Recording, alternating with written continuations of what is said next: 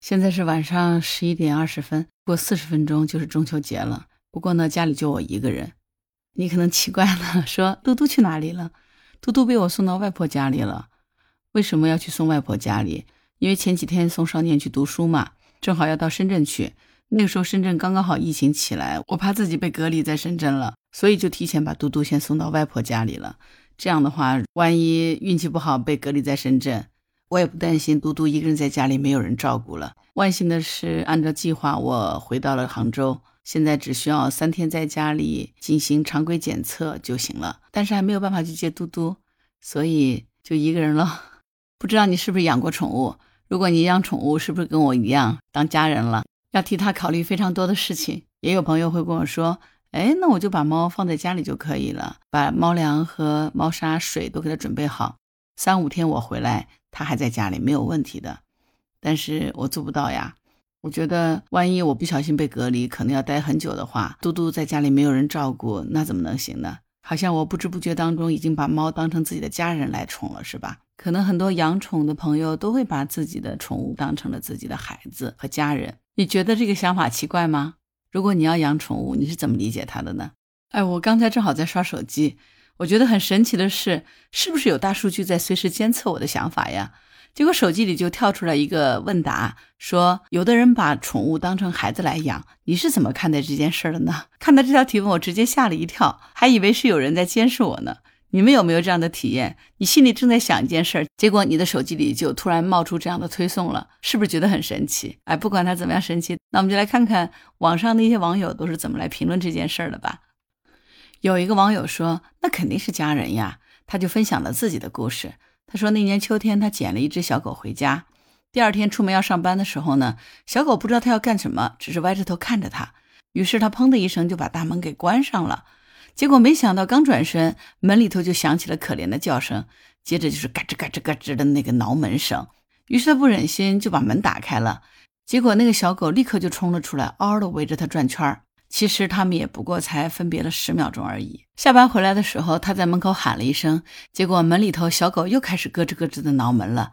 门一打开，它就又扑了上来，一边扑一边撒尿，尿了他一裤子。他就赶快掏出手机百度，这个小狗尿失禁，它正常吗？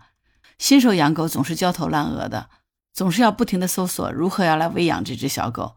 结果人生中他第一次去了宠物店，稀里糊涂买了一大堆东西，好像是准备做爸妈的父母给孩子准备了一堆新生儿的奶瓶、衣服、尿不湿、奶粉一样的各种零食啊、玩具摆了一堆。刚开始几天新鲜感一过，养狗的麻烦处也就体现出来了。不知道是因为教的不对，还是因为它太笨了。每天早上一起来就得是捡屎捡尿的，下班回来又得拖屎拖尿的。有的时候它在拖地的时候，这个小狗呢就在脚底下绕来绕去，不留神你踩到它了吧，它就嗷嗷叫个不停。隔壁邻居家就来敲门说：“别让狗叫了，再叫投诉你了。”面对长辈的这个指责呢，他也觉得很无地自容。可是这个时候呢？小狗正在和自己的拖鞋较劲，上面都是牙印儿。于是他突然就觉得特别累，他费劲巴拉的养着它，每个月付出这么多精力，花了那么多钞票，还推掉了很多社交活动，真的值得吗？于是他就躺在沙发上，想休息一下，然后开始编辑送养的信息。可是编了删，删了编，弄了半天，他也没能把这套信息发出去。翻了一个身儿，就听见沙发咯吱响了一声，正在啃玩具的小狗望了过来。他又动了一下，结果小狗就又望了过来。结果网友说，他和他对视了一秒，狗狗就立刻抛下了玩具，颠颠跑了过来，伸手摸摸它头，它就热情的回舔你。忽然之间，这个网友说，他就觉得什么都值得了，什么都值得了。于是小狗就被留下来了。很，它长得很快，几个月就大了好几圈。冬天还冷，没有暖气，缩在被窝里冻得冰冰凉，脚也是冰冰凉的。于是就把狗狗叫到床上，把脚缩在狗狗的肚子里。但是呢，狗狗就能睡得很香，感觉到脚和它的肋骨是一起一伏的，特别的温暖有劲儿。然后这个网友说，他就突然觉得半死不活的人生里头，被这只狗狗注入了一股暖暖的生命力。但是呢，小狗还是跟以前一样，无论你何时扭头望向它，它总是盯着你，似乎是你的脖子还没有转动，它就能接收到你的信号。就在这种对视当中，感受到了深深的被爱。结果在不知不觉当中，在论坛上，这个网友又开始像前辈一样的给其他小白提供参考意见了。而因为上班呢，没有太多时间陪狗狗，所以下班的时候心里总是挂着它，急匆匆的往回赶。这种感觉特别奇妙。同事还调侃说：“天天急着回家，家里有小孩等你啊。”结果自己也会不自觉的说：“对，有孩子在家等着呢。”回家以后呢，狗狗已经闷了一天，回去放风的时候总是兴奋无比。尽管被项圈束缚着，依然是疯狂的上蹿下跳。然后呢，就突然理解了那些给老大做个伴儿为由生二胎的父母。但是精力很有限，不可能再养第二只狗了，只能尽量的抽时间带它出去玩了。又到了一年深秋，算了算，狗狗已经来到家里七年了。虽然不停的被父母催相亲，可是相来相去，还是觉得和小狗在一起一辈子，其实也挺好的。因为狗狗的一生太短了，可能在人的生命里真的不算什么。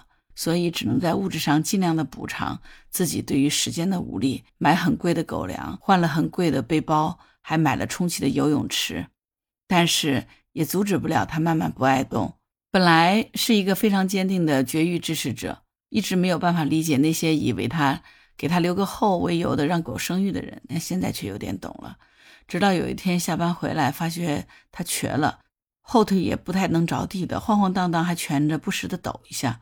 于是带他去医院拍片儿，结果医生说髋关节都出问题了，怎么不早点带来？那就要做手术，手术费很贵。回到家以后，通过相亲认识的男朋友正在沙发上玩手机，叫了他一声，想跟他商量手术的事儿，他却假装没有听到。又叫了一声，他却不耐烦地嗯了一声。于是就突然觉得很没有意思，最终还是决定带他去大城市做手术。手术很成功，但零零总总花了七八万。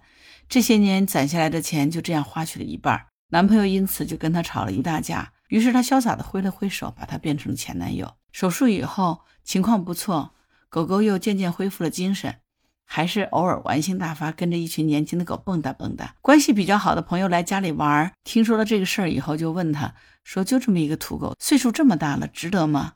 他回头望望啃玩具的狗狗，几乎同一时间，狗狗也扭头望向了他。在对视超过一秒以后，他就颠颠的跑来蹭他的手了。这个网友说，他摸了摸狗的下巴，对同事说：“值得呀，因为他是我的家人呀。”在这个故事下面，有非常多的网友留言。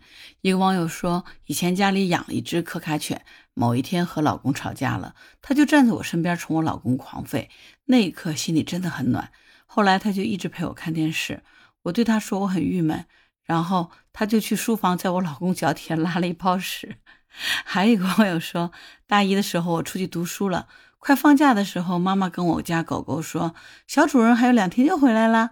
回来的那天，发觉狗狗在我回家的那条路上趴着，它在那里头已经趴了两天了。还有一个网友说，有一次跟男朋友吵架，男朋友摔门而出，他一个人在家里嚎啕大哭，狗狗就把他的玩具棒呀、娃娃呀、磨牙棒都叼到他的面前。然后用鼻子一个一个的拱到他手里，趴在他身上舔他的眼泪。另一个网友说，家里养了一个苏格兰的牧羊犬，爷爷身体不好，一次家人不在家，爷爷突然发病了，他发现就嚎叫着叫人。后来爷爷不在了，他就守着奶奶寸步不离。以前他最喜欢出去玩耍了，可是爷爷走了以后，谁都带不走，只肯陪着奶奶去散步。还有一个网友说，以前我说他爪子脏了，他就会舔舔再来和我握手。那天他失血过多不行了，我捏捏他的肉垫儿，手都凉了。他舔了舔，把手放在我手里，就这样看着我去了天堂。为什么那么多人会把宠物当家人？因为狗狗、猫猫都是傻孩子，你对它好了三天，它便会爱你一辈子。无论你做了什么事，发生了什么事，经历了多少时光，曾经有过狗狗或者猫猫走进你的生命吗？你给了它一个什么样的命运呢？也许狗狗、猫猫只是你生命的一部分。而你却是它生命的全部，就这样的故事很容易让我泪目。我突然就非常想我们家嘟嘟了。嘟嘟两个月的时候来到我们家，当时只有少年的手那么大，到现在他已经长成了一个四公斤的小胖子。他就是每天围着你蹭呀蹭。我在录音的时候，他就趴在我脚边；我睡觉的时候，他就趴在我床边，总是这样子默默地守护着你。饿的时候，也只是冲你喵喵叫两声。如果我那个时候正在忙，没有搭理到他。他就会在旁边忍着，等到我看他的时候再冲我叫一叫，从来都不会发脾气。其实我一直挺害怕养宠物的，猫或者狗的生命比起我们人的寿命短了很多，我其实挺不能接受生离死别的。但是，因为我觉得我要亲眼看着一个陪伴我十几年的生命走，我会很受不了。可是突然有一天，我就想明白了，对于我们家嘟嘟来说，也许他只有十五年的生命，可是这十五年的生命，如果我能够一直把他照料得很好，对他来说，何尝不是他的运气，也何尝不是我的使命呢？当我想明白了这一点的时候，我就决定要好好的照顾我们家嘟嘟。他其实就是能够给我十几年生命陪伴的一个家人。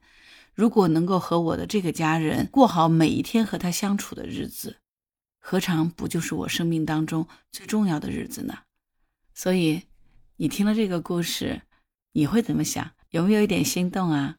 对呀，如果心动，就赶快行动吧，去养一只狗狗或者是猫猫，你会发觉它真的就是你的家人，无比的贴心和温暖。好啦，我是木兰，今天就聊到这里。如果你喜欢我的栏目，就请给我留言吧。